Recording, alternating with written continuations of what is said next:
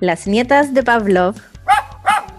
Hola a todos y bienvenidos al capítulo número 33 de Las nietas de Pavlov. Les habla Camila Tolchinsky, entrenadora canina profesional, animal trainer y tengo un hotel y guardería para perritos. Hola, hola, soy Pamina Horlager, médico veterinario, máster en etología aplicada, animal trainer y entrenadora canina certificada por la IAS. Hola, hola, soy Carmen Arroyo, soy médico veterinaria, diplomada en etología y entrenadora certificada.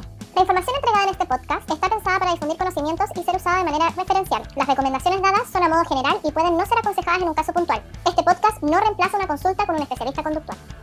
Súper, hoy día traemos otro capítulo muy entretenido. La PAMI nos va a hablar sobre la indefensión aprendida. Me da tanta pena ese tema. Sí. La Carmen nos trae al solitario York. La Pami también nos va a hablar sobre una noticia de grabaciones para estudiar a los cetáceos. Y yo de aguafiestas vengo solamente esta vez, sin memes, solo de aguafiesta, hablar sobre perritos en el auto. Así que ahí va a haber un debate bien entretenido. Yo les voy a contar ahí lo que vi, que me salió la idea de hablar. Y que partamos, Fami. Cuéntanos sobre literal. Bueno, a ver, ya. Vamos a hablar sobre la indefensión aprendida. Ya. Eh, como, bueno, como concepto. Es una condición por la cual una persona o un animal se inhibe ante una situación aversiva o dolorosa cuando las acciones para evitarlo no han sido como que no, no han solucionado el problema, por así decirlo, desarrollando pasividad ante este tipo de situaciones. Esto generalmente ocurre cuando el estímulo aversivo es impredecible y el animal o la persona no es capaz de escapar o evitarlo llevándolo, ya nos centramos más en animales propiamente tal, llevándolos al animal a un estado en el que no puede predecir ni controlar la situación, por lo que aprende a no reaccionar, ya que siente que todo, bueno, todo lo que han intentado hacer para evitarlo no ha tenido efecto, entonces ya no reacciona. Incluso en momentos cuando se en un futuro se le proporcionan las herramientas para poder hacerlo, el individuo sigue sin reacción. ¿ya? Eh, eh, los primeros que se plantearon esto fue Seligman y Obermeyer, y eh, se plantearon por qué un animal o una persona que sufría condiciones aversivas o dolorosas no hacían nada para poder evitar la situación. Entonces empezaron a hacer experimentos y ya viene la parte más jodida de todo esto, porque en general como que todos los experimentos de estas épocas así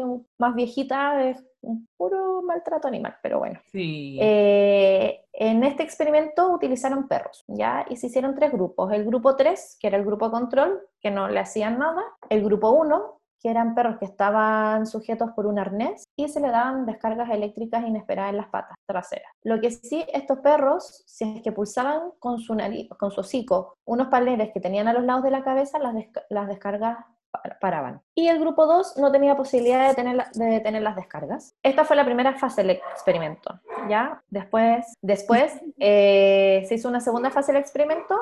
Tú y ladran. Se hizo una segunda fase del experimento eh, donde todos los grupos tenían la oportunidad de evitar las descargas. Entonces, los grupos 1 y 3, que era el grupo control y el grupo que podían parar las descargas con el hocico, manifestaron la misma capacidad de aprendizaje de, de, adquirir esta nueva estrategia, mientras que el grupo 2 mostró un gran problema de aprendizaje que no arrancaban. Y bueno, la dificultad del grupo 2 para aprender a evitar la descarga, el problema se debió a la incapacidad previa de poder controlar la descarga. Entonces, claro, al inicio del experimento el perro se dio cuenta que no, no todo lo que hacía no lograba eh, parar las descargas, ahora que se les dio la oportunidad, el animal seguía sin reacción. ¿Y qué más? Bueno, eh, si bien estos individuos del grupo 2 presentaban determinadas conductas, eh, no las especifican mucho en lo que estuve leyendo, ninguna tenía que ver con la consecuencia de parar las descargas. Entonces al final, claro, hacían lo que podían, pero las descargas seguían, entonces esto desarrolla en el animal la idea de que por mucho que haga no va a tener control sobre la terminación del castigo, llevando una inyección, que es la que ocurrió en la fase. Y otra cosa muy interesante, porque nosotros ya sabíamos un poco sobre este tema de la, la indefensión aprendida, es que existe algo completamente contrario, que se llama la pereza aprendida. Ya. Y es otro fenómeno que ocurre similar, pero no con aversivos, sino con apetitivos. Y es cuando eh, se le da el apetitivo eh, sin contingencia con la respuesta, con la conducta del animal. Entonces, cuando tú se le presenta de forma aleatoria el refuerzo de lo que sea sin tener como un fin. Entonces, por ejemplo, este sí lo hicieron con ratas y que tenían que apretar una palanca. Obviamente, al principio los bichos tenían, iban hacia la palanca y se les reforzaba y iba todo bien. Pero como después empezó a hacer todo esto aleatorio, la conducta empezó a disminuir y en una segunda fase los animales ya dejaban de mostrar de apretar la palanca. Oh, qué heavy. Heavy. Sí. Sí, estuve buscando un poco más de información y no, no encontré mucha. Sí encontré como un ejemplo, bueno, que ahora también quería hablar un poco de ejemplos, eh, de un educador de no averigüé mucho de él, pero me hace un poco de sentido igual lo que dice, que es como cuando entrenamos con los perros y tenemos un criterio X y de ese criterio, eh, ya sea por un tema personal o por no, por no querer que el perro fracase, bajamos drásticamente el criterio, entonces el perro ahora ya empieza empieza como a dar menos porque sabe que igual se le va a exigir menos. No, yo me perdí. Sí, un poquito. Ya, que decía, por ejemplo, él daba el ejemplo de cuando mandamos al perro a su cama. Ya. ya. Ya, y que por ejemplo el perro tiene el mandado a su cama, pero así con una permanencia perfecta. Pero algo pasa en el ambiente que hace que el perro eh, rompa la permanencia, por decirlo. Y el tutor o el entrenador, en vez de, sí, obvio, bajar un poco el criterio está bien, pero en vez de bajarlo solo un poquitito, lo baja al mínimo, al casi como guiarlo nuevamente, algo que él ya el perro ya sabía como en el 100%, puede hacer que el perro ya no vuelva a subir de criterio tan fácilmente como lo había hecho, sino que diga como, bueno, diga entre comillas, como que ah, mira, si es que rompo siempre la permanencia, me va a dar lo mismo porque me van a dar el refuerzo igual. Perfecto. Así que bueno, y eso seguro que nos, nos, pasa a nosotros, sí, solo pensar y buscar ejemplos de pereza aprendida en un... Obvio. Heavy, lo encontré súper interesante. Sí, está buenísimo, yo no captaba ese término. Yo tampoco. Bueno, Así que ya sabes, pereza aprendida. Y bueno, volviendo al tema de la indefensión aprendida, eh, Seligman, que es uno de estos investigadores, comentó que cuando un organismo ha experimentado una situación traumática, que no ha podido controlar su motivación para responder a posteriores situaciones traumáticas, y existen otras como hipótesis de las razones por las cuales puede ocurrir la indefensión aprendida. Entonces, una de las hipótesis es la incapacidad que tiene el individuo de predecir la presentación del estímulo, que es como lo que les pasaba a los perros con las descargas eléctricas. Otra que es, dado que tienen una ansiedad cronificada, porque por lo mismo, un animal que no sabe cuándo le va a pasar algo, el estrés y el miedo hacen que disminuye la capacidad del aprendizaje, entonces cuando ya tienen la posibilidad, no, como que no la ven, no ven que tienen la posibilidad de eliminar, eliminar el aversivo. Y al estar en una condición de este tipo, eh, se ve mermada no solo la capacidad, o sea, la percepción del individuo, sino el aprendizaje por la forma en que se procesa la información en el cerebro, porque está cambia. Entonces, la capacidad de respuesta después va a ser limitada. Entonces, dentro de esto está como la teoría neurobiológica, que es que eh, empiezan a haber disminuciones de los niveles de serotonina y otros otros más que tengo un cuadrito ahí que lo voy a leer. Y también está la teoría como individual, que al final no solo depende de nuestro cerebro y nuestros neurotransmisores, sino que también depende mucho de eh, cómo el individuo percibe la situación, porque puede ser que dos individuos bajo el mismo, la misma situación, uno si eh, empiece con indefensión aprendida mucho antes que el otro o el otro simplemente no la presenta. Y el cuadrito que les decía era porque el, Seligman este eh, decía que la indefensión aprendida y la depresión tenían muchas eh, semejanzas en los síntomas. Entonces, por ejemplo, él decía que en la indefensión aprendida, tanto en la indefensión aprendida como en la depresión, hay pasividad. O sea, es un individuo como que ha muerto en vida. real. Después, que eh, hay dificultades para aprender respuestas que producen alivio en uno y el otro es la disposición cognitiva negativa. En la indefensión aprendida hay disminución de agresión. En la depresión hay hostilidad hacia sí mismo. la indefensión aprendida puede desaparecer con el tiempo, mientras que la depresión evoluciona en un tiempo limitado. Bueno, y en la, en la indefensión aprendida hay pérdida de peso debido a la disminución de, de, ingesta de comida y de sexual. Y aquí, como lo más importante que destaco, es las diferencias a nivel cerebral, que en la indefensión aprendida hay disminución de serotonina, dopamina y de norepinefrina. Y en la depresión de norepinefrina. Espérate, de, de serotonina, norepinefrina. ¿Y cuál más? Dopamina. Y de dopamina. Sí. ¿Cacha? Sí, así que, bueno, y también hicieron un experimento en humanos, obviamente. Obvio que no podía ser con choque eléctrico, obvio, por la ética, pero eh, en el 74 se hizo un experimento también con tres grupos y lo que se les presentaba eran ruidos molestos, súper desagradables. Entonces, un grupo podía con un, eh, al pulsar un botón, eh, cortar el ruido, otro grupo no podía detenerlo y el tercer grupo, que era el control, no oía nada. Y en la segunda parte del experimento eh, llevaron a todos los individuos a una habitación que había un ruido desagradable y tenía una caja con una palanca. Entonces lo, lo que tenían que hacer era tirar de la palanca para detener el sonido y el segundo grupo no lo pudo, ni siquiera lo intentó. Ni siquiera lo intentó. Ni siquiera lo Ellos se quedaron ahí aguantando el ruido desagradable. Qué heavy. Beligio, yo lo encuentro cuático. La cagó. Me encanta conocer esos procesos a nivel de neurotransmisores. Es que me llamaron la atención los tres neurotransmisores que se veían afectados en, en el fondo en el cerebro de alguien con, con, indefensión aprendida porque es muy parecido a cómo funciona el déficit atencional.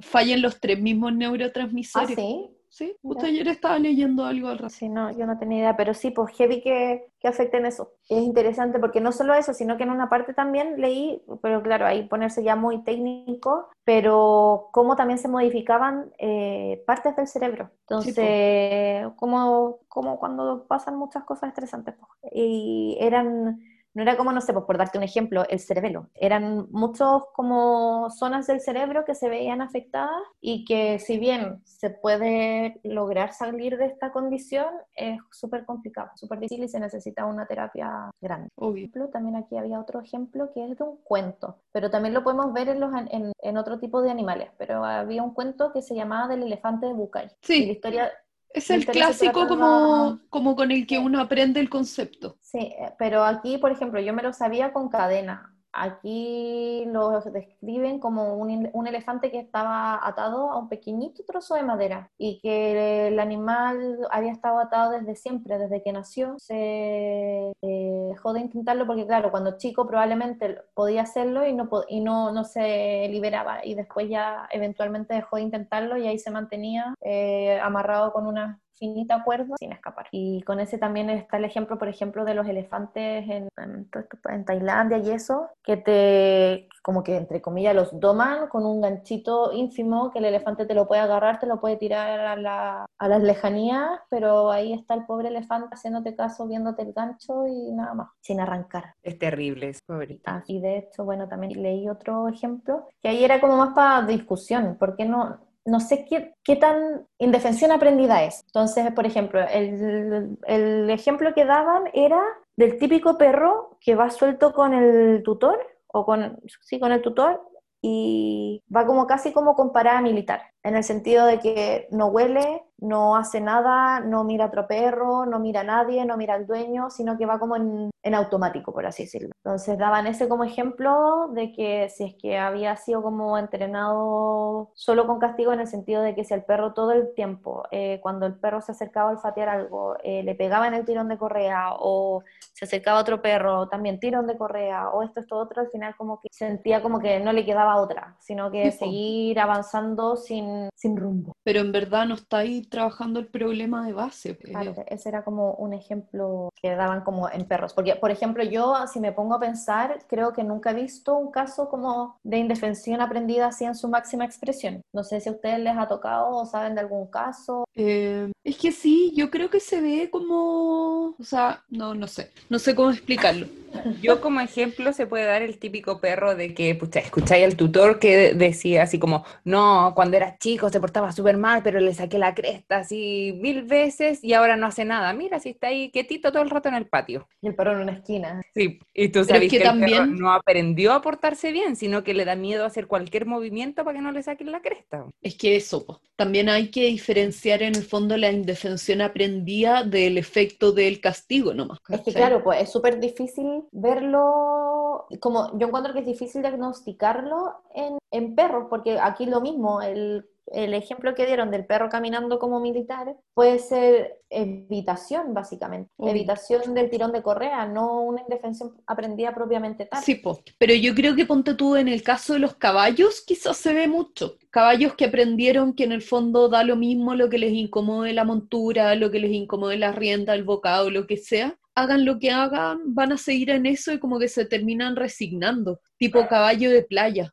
Ya, sí, ahí En el fondo ya no reaccionáis a nada, ni ya no hay ningún tipo como de reacción, pues porque sentí, o en el fondo su conducta no tiene ni un efecto sobre las consecuencias o lo que pasa en su ambiente. Sí, es que yo creo que en otros animales es más fácil verlo. Sí. Ahora, eh, yo creo que con un perro también puede ser algunas circunstancias que puede ser como que ya, claro, como que les da lo mismo. Eh, esos perros de repente demasiado tolerantes con cosas, pero ¿cachai? Que no están cómodos, pero en el fondo aprendieron a que no pueden reaccionar nomás.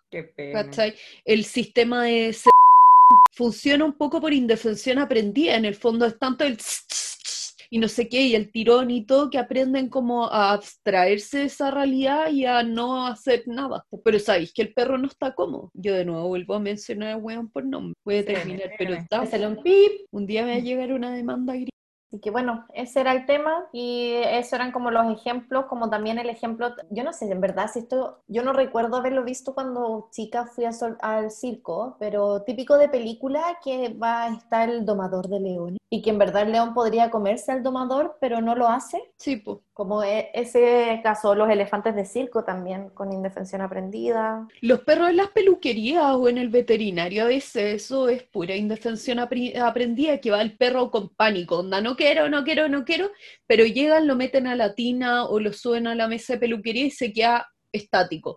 Y entre comillas, se porta bien. No es que se porte bien, está congelado y sabe que haga lo que haga. No va a salir de ahí. No va a salir de ahí, eso también es un poco una indefensión aprendida. Efectivamente. Y de hecho, claro, muchas veces, en muchas ocasiones pasa eso, que eh, este tipo de animales como que se ven como ah, buenos e indefensos, como mira, si es tan buen perro o es tan buen bicho y en verdad el perro es muerto en vida. Sí, pues yo creo que también en algunos, puta, de repente uno ve videos de socialización o trabajos de modificación de conducta de perros que son reactivos o que tienen pánico a otros perros y uno ve que se les está enseñando un poco por indefensión aprendida, que en el fondo hagan lo que hagan, no tienen manera de arrancar. Y que ah. si reaccionan les van a sacar la cresta o los van a forzar a estar más cerca y al final terminan con unos perros evitando todo el rato o congelados. El otro día veía el perro de una entrenadora con un perro que ha estado trabajando por modificación de conducta y decía, miren los logros que estamos teniendo. Y el perro súper tenso, como si, suelto en un parque o con correa eh, pero evitando todo el rato hacer contacto visual con todos los perros y había un perro que le ladraba y le ladraba y lo hinchaba y el perro así como evitando contacto visual. Eso no es un perro como que esté bien socializado y que esté feliz, que hayáis solucionado el problema. Es un perro evitando y aguantando, aguantando, aguantando hasta el minuto en el que explote. Y probablemente no va a explotar con ella, va a explotar después cuando esté con el dueño y cuando sea una situación mucho más complicada. Sí, porque en general, claro, es, como con una, una, bomba de tiempo. en cualquier minuto, como que se le va a encender el interruptor de ya no quiero más. Sí, pues, y ya, ¿sabes Voy a probar y voy a probar porque ya sé que el nivel 8 no me funcionó y me pegaron y me sacaron y me forzaron a estar de nuevo, lo que sea. Entonces ahora ya no voy a poner como no voy a explotar a nivel 8, voy a explotar a nivel 25. Sí. Y ahí está lo que decía antes la Pamipo, el león que sí se comió al domador del circo, el elefante que rompió las cadenas y se volvió loco. Eventualmente se enciende. Ay, qué triste, qué deprimente. Súper triste, súper deprimente, pero sentía que había que hablarlo. Obvio, no, obvio que sí. Hay que enseñarlo porque al final también es, esto es súper importante eh, en el momento de cuando interactuamos con nuestros animales, porque eh, si nos vamos por un camino de puro castigo o puros no, como el típico no de, que, que nos encanta el ser humano todo el rato decir que no, al final ocurre lo mismo, el individuo dice como, mira, intento esto, me dicen que no, intento esto otro, me dicen no, intento esto, mira, ¿sabes qué? Ya no, me quedo aquí, en la esquina. Dar un ejemplo de un caso cotidiano puede ser el niñito que siempre abrazaba al perro, el perro dio todas las señales, lo retaron, no, no, no, el niñito lo seguía abrazando y el perro ahí en estado de pausa tolerando de que el niño está encima. y el un día... Es como un caso más cotidiano que se ve. Y en humanos también, pues por ejemplo, eh, unos ejemplos que dan como de psicología era el caso del bullying o la violencia de género, que uno siempre dice como, pero, pero esta, ¿cómo, cómo no arrancó? Y es como que ya llegó un minuto en que, que, ¿qué? Que nada servía para no sirve, la situación y para que me quedo aquí mejor, porque no, no, puedo escapar al final, esa es la sensación, no puedo escapar de lo que estoy viviendo, entonces... Me quedo calladita para que me peguen me menos. Y todo lo que así empeora la situación, sí, po. o los niños que se portan muy, muy, muy bien, como, ay, no, si están bien portados, bueno, no es normal que un niño se porte así de bien, ¿cachai? Probablemente está cagado de susto de no mandarse una cagada de esta como... Pero yo creo que ahí va más que una indefensión aprendida, pero Acá, pero acá igual también hablaban de la indefensión en niños, pero daban el ejemplo de niños pequeños eh, cuando lloran. Niños ah, pequeños que lloran, lloran, lloran y dicen, deja que llores, ya se le pasará. Después terminan acostumbrándose de que para que, nadie los ayuda, po. Y nadie hay que mostrar las emociones, po. Sí, eso... Entonces se quedan ahí sin llorar, sin pedir nada, aunque sientan hambre, sueño, dolor, ahí están, callados, quietos, sin Lo hacen en, eso se habla mucho cuando dicen así como, no, déjalo en su pieza en la noche, que llore toda la noche, un día va a dejar de llorar. Sí, va a dejar de llorar, el papá no lo va a escuchar, pero eso no significa que no se despertó, sino que aprendió a no pedir ayuda porque no llega nadie. Ay, como las guaguas, como las guaguas en los hospitales, las guaguas abandonadas, que no lloran, que no lloran porque nadie las va a ver cuando lloran, entonces se acostumbran como a no llorar. Y llorando no consigo nada y después pura gente, adultos dañados. Ay, qué pena, pobre Estás demasiado madre para mí. Estás demasiado madre. Cada día menos hater. Bueno, me siento tan una minoría ahora. hasta, hasta les sonrío y le hablo a los niños que van a la heladería. A ese nivel estoy. Mira, soy otra, me han cambiado. La acabó. Bueno, y con eso damos finalizado este triste tema de la PAMI y seguiremos ahora nombrando los auspiciadores. Wicker Pets, nuestro primer auspiciador, que lo queremos tanto por haber sido el primero que confió en nosotros. Venupet, tienda online para mascotas. Y Duncan, que tiene 15% de descuento en las asesorías online con el código Las Nietas de Pablo. También pueden ir a Duncan por paseos de mascota. Y ahora seguimos con el solitario George, que nos va a hablar la Carmen. Eh, ya, ya, yo les voy a contar la historia de solitario George. Probablemente hayan escuchado de él, ustedes por lo menos. Sí, yo creo que todos han escuchado alguna vez de él. Y la Pami por detrás, no. ¿No? No, Pami, ¿cómo no vaya a haber escuchado como eh, la historia del solitario George, esta tortuga gigante? Sí. Ah, sí. Ya, es que me dio demasiada risa ese. No. y, yo, más fuerte encima, todos lo hemos escuchado. bueno, para los que no lo conozcan, el solitario George fue una tortuga muy famosa. Eh, esta tortuga se descubrió alrededor del año 70 en una isla del archipiélago de Galápagos, en Ecuador. Em, exactamente en la isla de Santa creo que fue, ¿ya? Y es una tortuga de la especie Quelonoides avigdoni. Quelonoides, Quelonoidis avigdoni, ¿ya? Esa es la especie de esta tortuga, perdón, mi latín pésimo. Porque Qué vergüenza.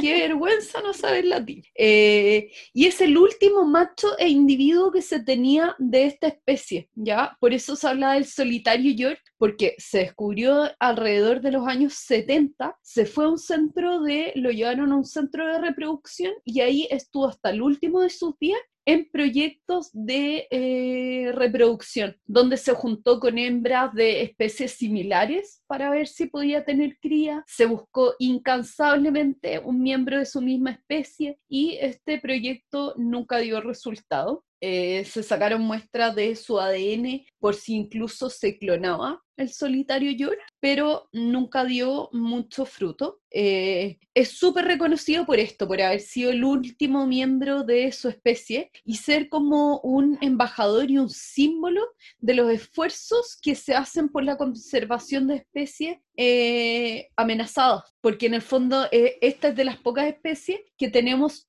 un individuo que representa el fin de una especie. O sea, en el minuto en el que George se muriera, se moría la especie con él. Claro. Eh, fue considerado patrimonio cultural de Ecuador. De hecho, su cuerpo hoy día que está embalsamado es patrimonio cultural de Ecuador y ya está de vuelta en el país. Ahí está em, muerto, yo no sabía.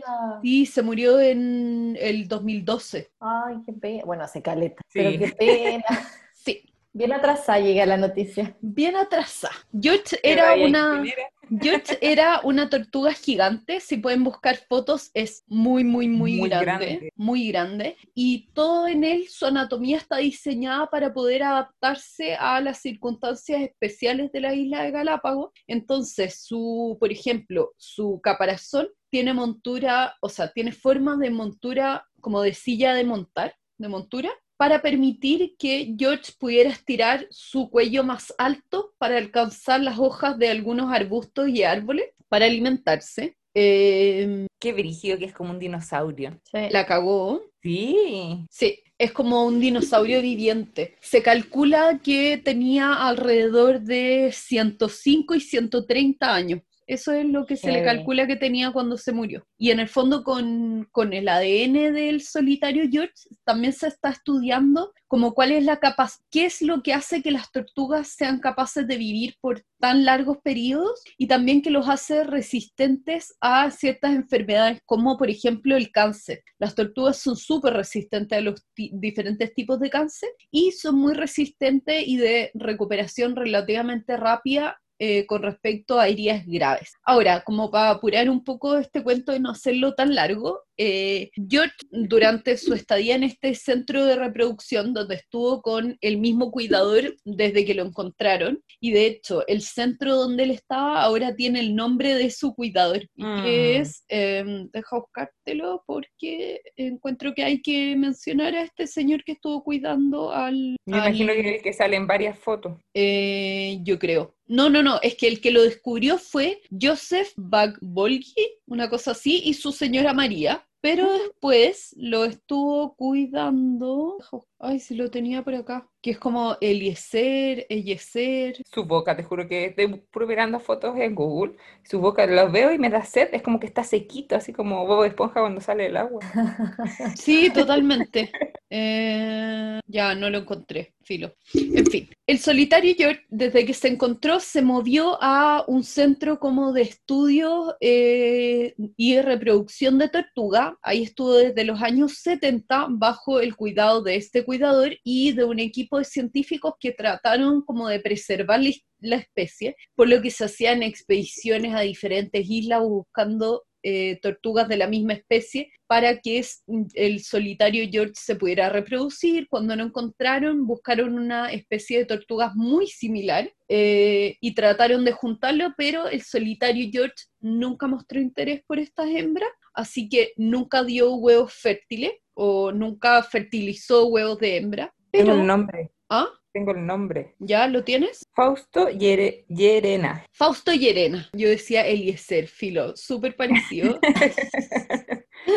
Eh, Fausto Llerena fue su cuidador durante toda su vida y eh, está puesto el nombre ahora como a uno de estos centros. Ahora, lo interesante de esta historia es eh, que aparte de lo impactante que fue para todo el mundo esta tortuga, como porque no es que nos digan ya, se extinguió el monito de no sé cuánto que vive en las montañas de Sumatra. No, aquí te están diciendo una especie donde tú conoces al último ejemplar y como que igual genera harta pena esto de pensar que esta pobre tortuga estaba sola, como no había nadie más de su especie en el planeta. Qué es que yo creo que eso, eso fue lo que como que cautivó tanto a la gente y provocó que fuera tan conocido George y su historia.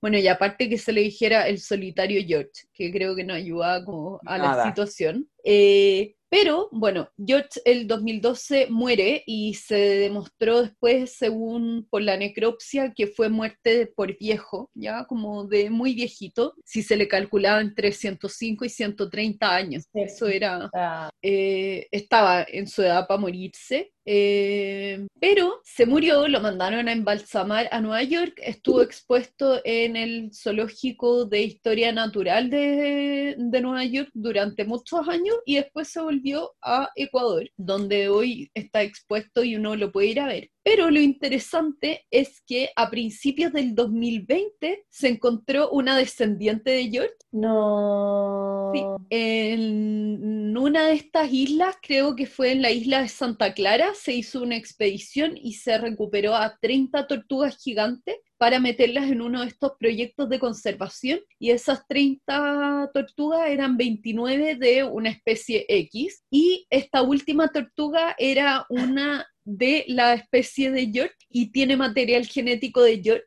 así que probablemente es la última descendiente ahora. Igual se tiene un poco de esperanza porque si está esta tortuga y que creo que no tiene exactamente, se cree porque por los estudios genéticos esta tortuga no sería directamente hija de George, sino que sería hija de un hijo de George. Mm, Entonces tiene que haber tienen que haber más tortugas descendientes de George en esa isla. Así que bueno, una especie que está eh, virtualmente extinta, pero probablemente pueda darnos sorpresa. Por eso es tan importante la preservación de los ambientes, del medio ambiente natural donde se dan estos animales. Y el cuidado de estas islas permite que se puedan mantener. Hay una luz de esperanza. Exacto, así que no quería terminar mi historia tan trágica porque siempre somos súper negativas. Llevamos más de la mitad del capítulo triste. Sí. ahora estoy feliz. Así que eso, la hija o la nieta del solitario George, descubierta el 2020, a ocho años de la muerte de su pariente. Oye, heavy. Así que bonito. Sí, qué bacán. Ese es el solitario. Linda historia, final feliz, me agradas. Muy bien. Y seguimos nombrando auspiciadores. Eh, Yupi Food, asesoría de dieta natural para mascota. Medvetarom, fitoaromaterapia científica para mascota. Y somos, somos super fans de la Ali. Sí. y continuamos con la noticia que nos trae la PAMI.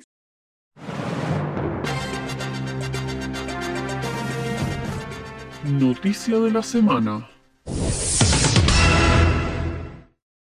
Bueno, les voy a meter otra noticia también que yo creo que la Carmen se la sabe y tal vez nos pueda ayudar un poco más. Pero bueno, la primera noticia, la real, es de hace un mes y medio más o menos y es que se eh, instalaron, bueno, o sea, es un proyecto piloto en el fiordo de Puyuhuapi, en la región de Aysén, y es un, eh, un equipo que se llama High Blue, que es para grabar y detectar sonidos que para nosotros son inaudibles, que son emitidos por delfines, el delfín chileno, austral y marsopas. Entonces viajaron para instalar este equipo y empezar a hacer eh, monitoreos de señales biológicas de muy alta frecuencia. Y como que una de las razones fundamentales de esto es que eh, partiendo hay poco especialista en Chile en el campo de la investigación y que se tiene muy poco conocimiento sobre estas especies costeras que son altamente vulnerables a la actividad del hombre. Entonces se instaló el instrumento eh, junto a un equipo de detector de señales acústicas en el fiordo. Eh, capacitaron a una agrupación de turismo náutico. Eh, le hicieron una charla, estos los investigadores son unos franceses, hicieron una charla de bioacústica a la agrupación de turismo y de Puerto Cisnes y dado que es como un punto atractivo más importante de avistamiento de delfines. Entonces, como ahí para generar también conciencia, bueno, colaboren y hagan ahí como una colaboración de comunidad para poder tener información sobre estos marinos, mamíferos marinos. Y eh, en el canal de Puyuhuapi se pueden encontrar muchas especies de cetáceos, eh, pero lo principal, lo que más le importa es ver si pueden investigar sobre la marsopa espinosa, que es endémica de América del Sur esto significa que solo se encuentra en América del Sur y que es muy difícil de avistar porque es como... Y también permitirá estudiar el delfín austral y el delfín chileno que están considerados en la lista de conservación como vulnerables y que solo se encuentran en la costa sur. De... el delfín chileno y es uno de los delfines más que ojalá logren obtener. Qué interesante. Sí. Me gusta mucho la investigación. Y el otro tema que quería decir, una noticia súper cortita, era que seguro que tú la sabes, Carmen, de estos 15 elefantes que andan vagando por China hace más de un año.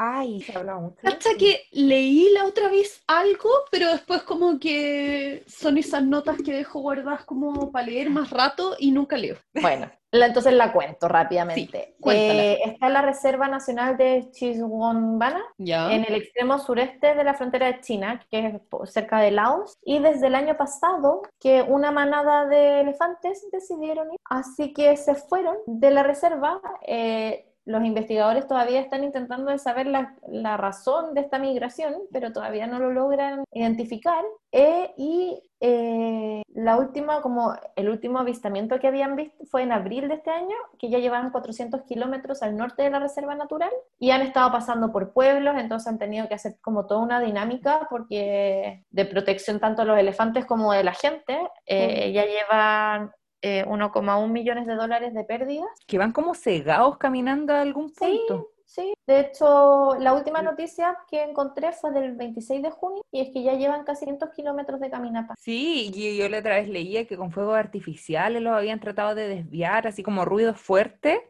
y, nada. así fuerte y derecho nomás. Sí, y creen que puede que estén como, así como, no sé, algo deben estar buscando, pero todavía los investigadores no logran saberlo, pero ya llevan 500 kilómetros desde su hábitat original porque yo la otra vez también decía, ya quizás lo que hablábamos antes, van a algún punto, así como lo que decíamos, cementerio de elefante, agua, pasto blandito, eh, pero en general, en general las migraciones de elefantes son siguiendo el agua. Claro, son siguiendo el agua. habían hecho como, no sé, iban caminando y se habían adelantado dos kilómetros más allá, tres kilómetros más allá, a hacer así como ponerles agua, ponerles comidas, cosas así, y como que no era que querían eso, sino que van a un punto. Qué Tal vez los están llamando una fuerza poderosa. Pero sí, súper práctico. Y de hecho, bueno, hay una foto súper tierna porque, eh, bueno, esta otra noticia fue del, del 8 de junio. Y es que, claro, los están siguiendo con drones y con todo el show para que no vaya a quedar más la cagada. Pues entonces, eh, figuraban descansando. Ay, los veo haciendo como cucharita. Sí, con un bebé. Yo vi esa foto antes de leer como el título y dije, le dispararon a todos. Pensé lo mismo. dije, los mataron y no están durmiendo. antes de leer. Igual lo de los 500 kilómetros era en junio. Yo creo que ya deben llevar mil. Ah, que heavy, heavy. hay unos bebés Oye, qué heavy.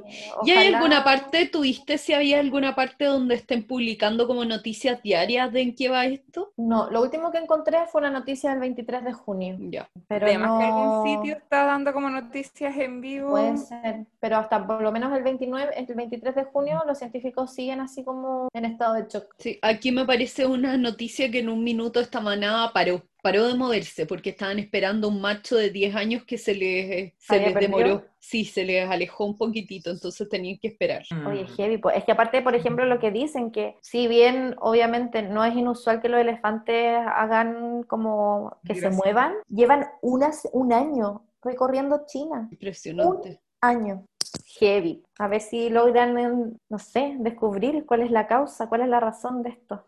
Porque están yendo hacia el norte. Sí, qué insólito. Sí. Bueno, igual compararlo de repente un poco absurdo porque ustedes saben que el elefante africano y el asiático tienen muy poco que ver. Sí. Creo que yo se los había dicho en algún minuto. Y lo hablamos también cuando hablamos de Jumbo. Sí, tienen muy, muy poco que ver. Onda, se separaron hace muchísimo tiempo como en dos grupos. Tienen anatomías diferentes, como que tienen maneras de organizarse diferentes, como que uno creería que son muy similares y, y tienen cosas muy parecidas, pero en otras son muy, muy diferentes. Pero hay una historia eh, en Sudáfrica de una manada de elefantes que también pues tenían problemas porque eh, tenían que reubicarlo. En Sudáfrica creo que yo ya les conté que hay sobrepoblación de elefantes. Y yo lo sabía. Sí, a diferencia de en otros países de África, en Sudáfrica hay sobrepoblación y por ley cada cierto tiempo se pueden matar como para controlar las poblaciones, porque empiezan a ser demasiadas y empiezan a ser peligrosas para el ser humano y se hacen como unos llamados como a como exterminar grupos completos de elefantes. Ahora, por ley antes se exterminaban y se dejaban solo a las crías, que se mandaban a centros de rescate y hoy en día se elimina, si hay que eliminar una manada, se eliminan hasta las crías porque se descubrió que cuando esas crías crecían, entre el trauma de haber visto a su familia muerta, más que se criaron sin adultos que les enseñaban a comportarse, esos elefantes siempre terminaban con problemas de comportamiento. Eso, eso te iba a preguntar porque heavy, pues, porque al final los mandan ya a un, casi que a un orfanato, pero ¿y de ahí qué pasa con ese elefante? Se van a diferentes reservas, a centros, donde yo estuve en, África, ponte tú, los dos elefantes que partieron ese santuario eh, venían de eso, pues venían de la matanza como de una manada completa de elefantes donde se dejaron las crías y después las crías las mandaron a partir este santuario y que eran Harry y Sally, pero los dos igual tienen sus problemillas con personas. Oye, y, y, no, más que exterminar, ¿no se podría como reubicar esa...? Ya, es que eso es súper complicado. Uno, en Sudáfrica es súper complicado porque cuando reubicáis una manada completa de elefantes, es como, ¿quién te va a recibir a 35 elefantes? Porque de repente de ese tamaño son las manadas, ya, como que no hay espacio suficiente.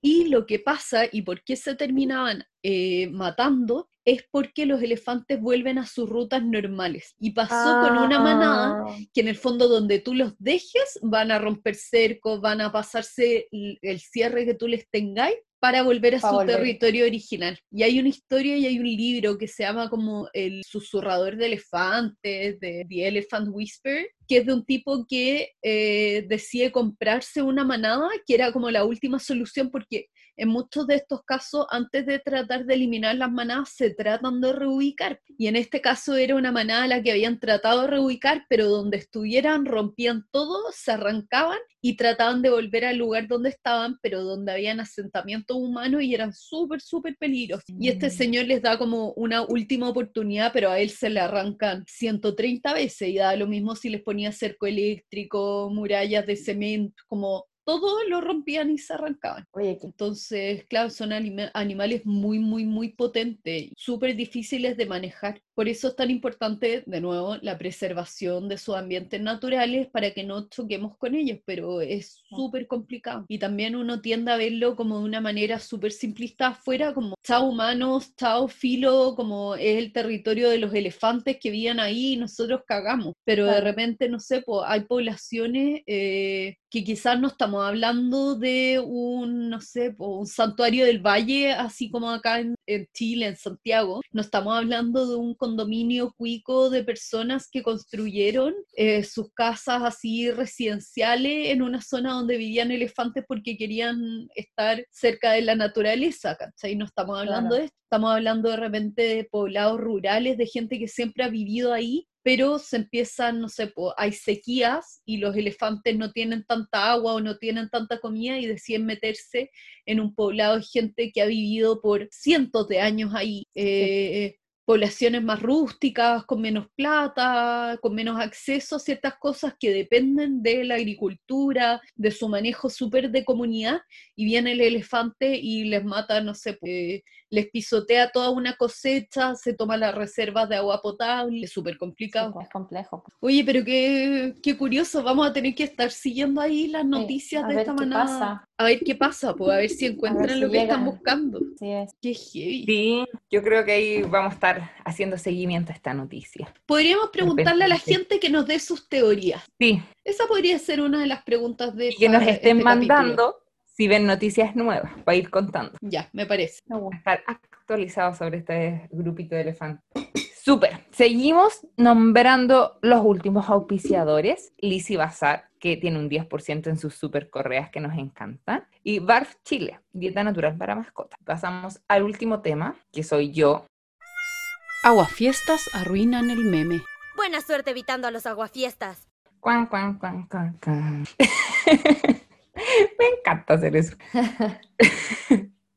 Eh, bueno, no es un meme, sino que les quería contar algo que vi ayer. Yo ayer iba manejando eh, y el auto de adelante me traía desesperada porque venía un auto eh, que la parte de atrás, como sé cómo se llama esa tablita que va atrás de los cabezales de los del asiento de atrás, eso debe tener un... Claro, pero donde la gente a veces pone peluche. Sí, no sé cómo se llama esa parte, pero ahí iba un perro, un perro mediano, era a ver, era un mestizo que debe haber sido de largo tamaño como un salchicha, pero patita un poquito más larga y gordo. Y el perro se movía de un lado para otro, este tipo adelantaba, el perro se movía de allá para acá, se veía otro que andaba suelto en el asiento y yo venía histérica y decía, esto va a pegar una frenada y este perro va a salir volando para adelante. Entonces solamente vengo como de aguafiestas de esta situación que vi, pero un poco como hablar y concisar de la seguridad que tienen los perros adentro del auto. Como yo ayer lo conversaba cuando estábamos cenando y contaba esta historia que había visto. Mira, ama a sus perros como un hijo. ¿Por qué no te preocupáis, tema de seguridad en el auto, cómo te preocupáis tú? ¿Por qué andas sin silla en el auto? O sea, todo así, ¿cómo anda el auto? Pero si andáis con el perro suelto, o el perro con la cabeza afuera, o manejando con el perro en brazo, yo he visto gente manejando con el perro en brazo, si lo más como un hijo, ¿por qué no te preocupáis que si hay un choque, a lo mejor tú sentís que manejáis bacán, pero no sabéis cómo maneja el otro, y te pueden chocar en cualquier momento. Preocuparte de que tu perro no salga proyectado con el, por el parabrisa, o que se saque la cresta imagínate ese perro, frenan fuerte, se cae, se saca la cresta para abajo, puede caer mal, se quiebra una patita, se desnuca. es súper peligroso y no solo por, el, por lo que le puede pasar al perro, sino porque uno también no está 100% pendiente de manejar. Uno está pendiente de que el perro no se te vaya a pasar para adelante o la señora que anda con el perro en brazo no está pendiente de manejar, está pendiente de su perro que está encima de ella, que le puede que se puede mover y puede hacer que la señora no pueda ver o el señor no pueda ver y puede generar un accidente y terminar de mala manera. Bueno, me acuerdo que hace un par de años hubo un accidente, un choque que se habló mucho en la tele porque ahí se habló mucho de cómo era la ley que tenían que ir los perros. Eh, y supuestamente el choque se había generado porque el perro había saltado del asiento de atrás hacia adelante y había hecho que la persona perdiera el control del manubrio. Y esto fue hace un par de años, me acuerdo que después de eso andaban fiscalizando mucho si los perros andaban con cinturón en el auto. ¿Se acuerdan? Esto debe haber sido como hace cuatro o cinco años. Me acuerdo. me acuerdo, es que como que me acordé de la noticia, así como imagen, me acuerdo que el perro era como parecido como un schnauzer, así como una cosa. cosa.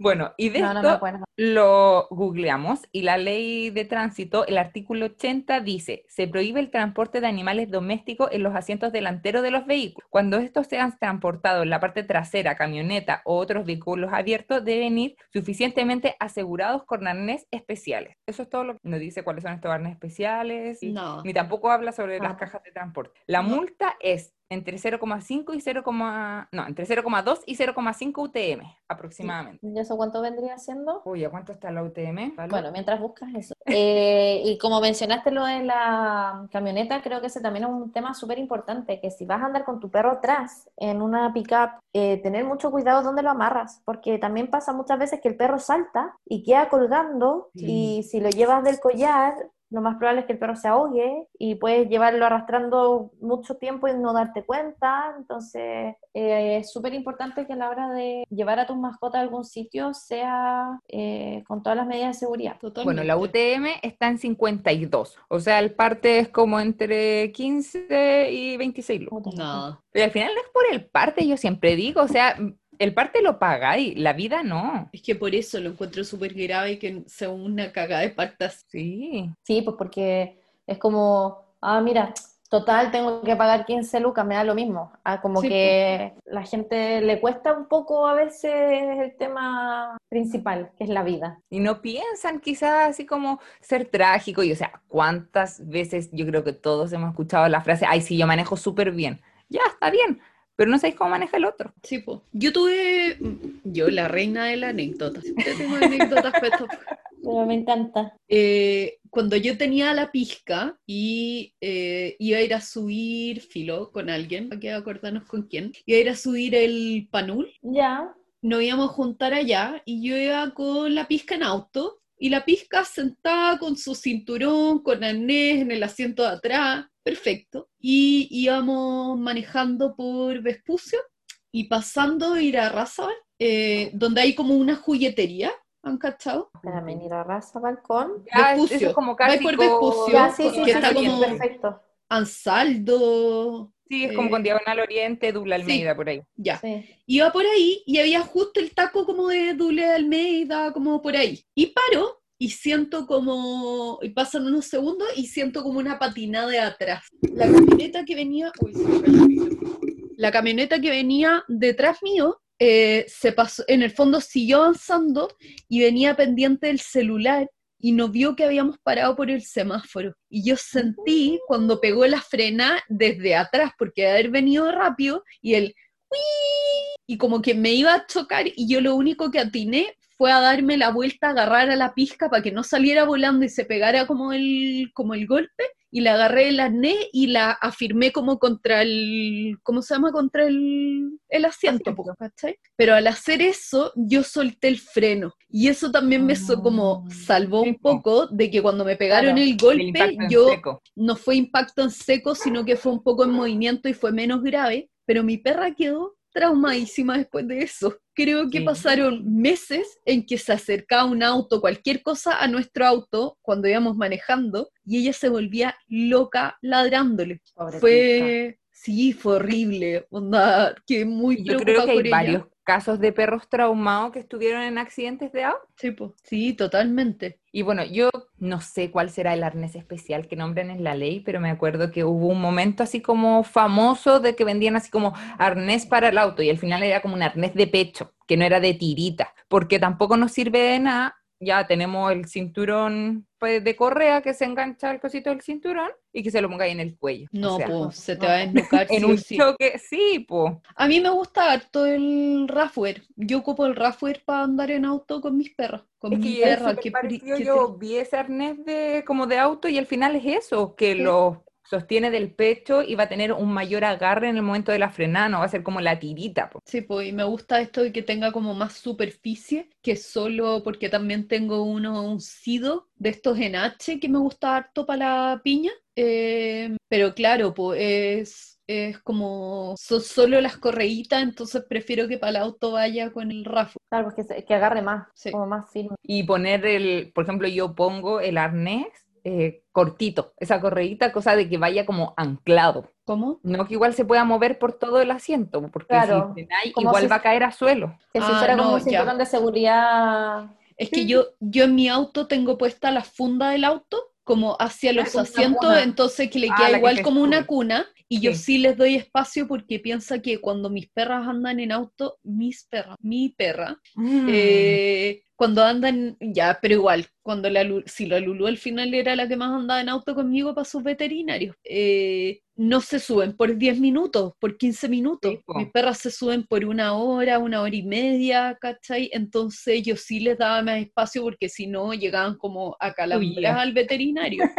y lo otro las cajas, de que no todas las cajas sirven. O sea, yo he visto estos videos de frenar fuerte, de simulación de choque, y hay unas que explotan. Sí, pues igual hasta la caja más barata va a ser cierta protección, sí, igual hay que pensar que el auto no está diseñado para que nuestro perro esté seguro. De hecho, en, esos choques, porque ese video que tú estás hablando, como de los monitos de prueba, como en choque, los choques con el, perro con el arnés que sea, se hace bolsa, como que tampoco es seguro. No hay ni una, eso, esos métodos creo que no han aprobado como ninguna caja así 100%, hay cajas mejores y peores. Pero nosotras también tenemos un caso, para mí, ¿te acordáis? Tú estabas allá en el club. No, no, pero me lo ah. contaste y creo que desde ahí toda, toda mi vida intenté que las perras viajaran sí o sí en caja. Sí, porque es una socia del club de Agility, bueno, que ya no es socia del club, pero que se dio vuelta en auto en Paul Harris y alcanzó el accidente, lo alcanzó a grabar una cámara de seguridad y el auto se ve como entra al plano de la cámara de seguridad dando ya vueltas, como oh. onda girando en torno a sí, pues, no girando como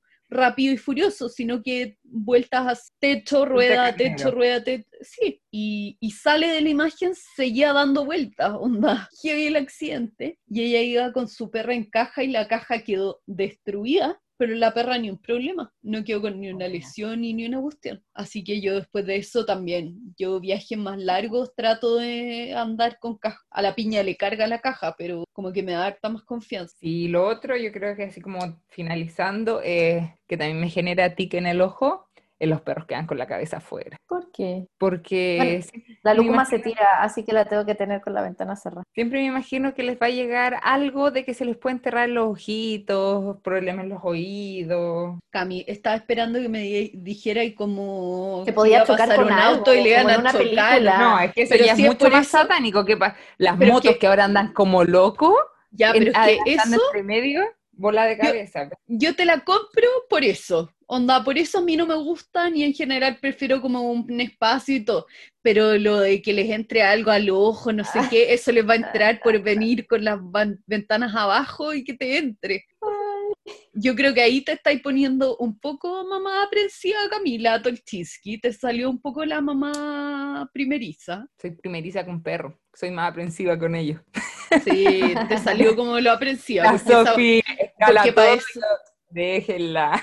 Porque para eso, imagínate, o sea, si fuera por peligro eso, imagínate tu guardería, la cantidad de como riesgos que podrían tener, que salte tierra y le entra el ojo, que no sé qué. No, pero no, yo creo que hay mucho. No, yo creo que ya ahí le pusiste color. Yo, yo sí me estaba imaginando que iba a ser satánica como el corte con la moto. estaba esperando eso. La moto, la cabeza rodando, no sé, pues algo más trágico. Como mil maneras de morir que es por lo mismo, que es por lo mismo que a los niños como uno siempre no saque el brazo. Sufre como que el niñito saque el brazo del, de la ventana. ¿A quién no le gustaba hacer eso cuando te la A mí todavía me gusta. A mí todavía también. Sí, todavía también. Es que también puede ser que yo tenga un perro con ojos para afuera, que sí se le entierran cosas en los ojos. Ya, pues, pero tu perra esa debería estar con anteojos 24/7, no es porque saque la cabeza en el auto que le va a pasar eso. Una vez estábamos bien a hacer, un baby en una azotea y de repente corrió mucho, mucho viento. Y el nivel de malacuea fue de que a Marco se le incrustó una esquirla en el ojo y después lo tuvieron que operar. pero así porque ahí viene el trauma, pues de ahí viene el trauma. Ya, pero ¿cachai? Y, ahí, y, ahí, Marco no estaba sacando la cabeza por afuera de la ventana, pues por eso te digo. Creo... en un piso 28.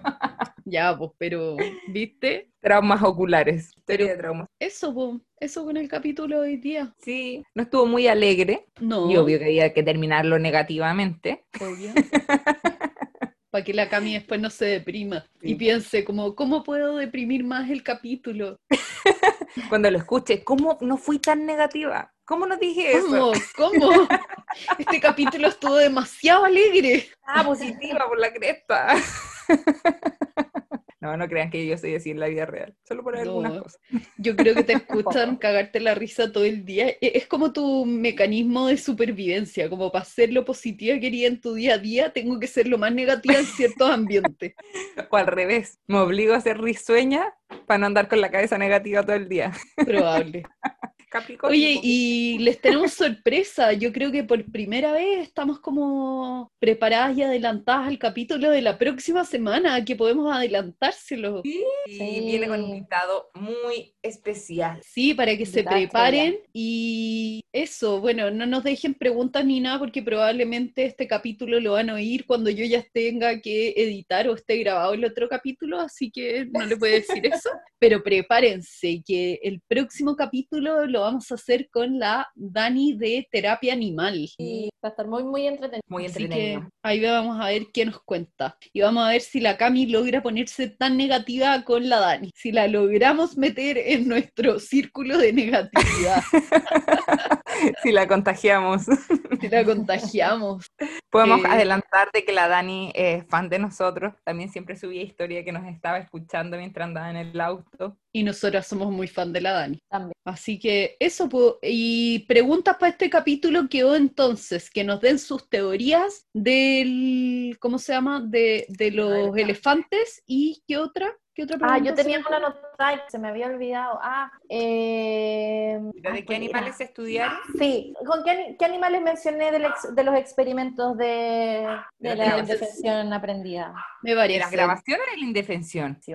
Entonces, el concurso de esta semana y nos tienen que contestar ahí en el post del, del episodio de esta semana, capítulo 32. Eh, Pongan, ¿qué dije? 32. ¿Y es 32? No, 33. 33, perdón. Eh, el capítulo de esta semana, capítulo 33, y ustedes ponen ahí su teoría favorita sobre eh, para qué, hacia dónde están viajando estos elefantes y las especies en las que se estudió la indefensión aprendida. Perfecto. Que eso, pues. Súper. ¿Y con eso nos despedimos o tienen alguna recomendación, algo? Nada. No, vi película infantil nomás este fin de semana. Yo vi Qué 17. raro. Es que 17 la, teleserie. No, por la... Ah. Se cayó el carnet. ¡Brígido! Por eso no estaba entendiendo como qué nostalgia de Chile y ni siquiera era tan tan buena. Perdona mi prima, pero Ay. No, es una película española de un niño que lo meten como a un reformatorio y llevan perros para que los entrenen. Ah, Y- ay qué lindo. perro, sí, al final el perro lo dan a- en adopción y él empieza a buscar al perro y, ahí empieza toda la historia. A ver, Lo voy a buscar. Yo vi Luca, la de del 1 al Disney, 5, un 3, pero, Pero salían perros. Pero salen perros y Salen tiernos. O sea, no la voy a ver. Ya, yo no la veo. No lloré, ¿eh? así que la puedes ver. Vi tú Luca, todavía no me creí, tú todavía no me creí. Yo lloro con el con, con el- los comerciales del confort de ese eh, del perrito Scott.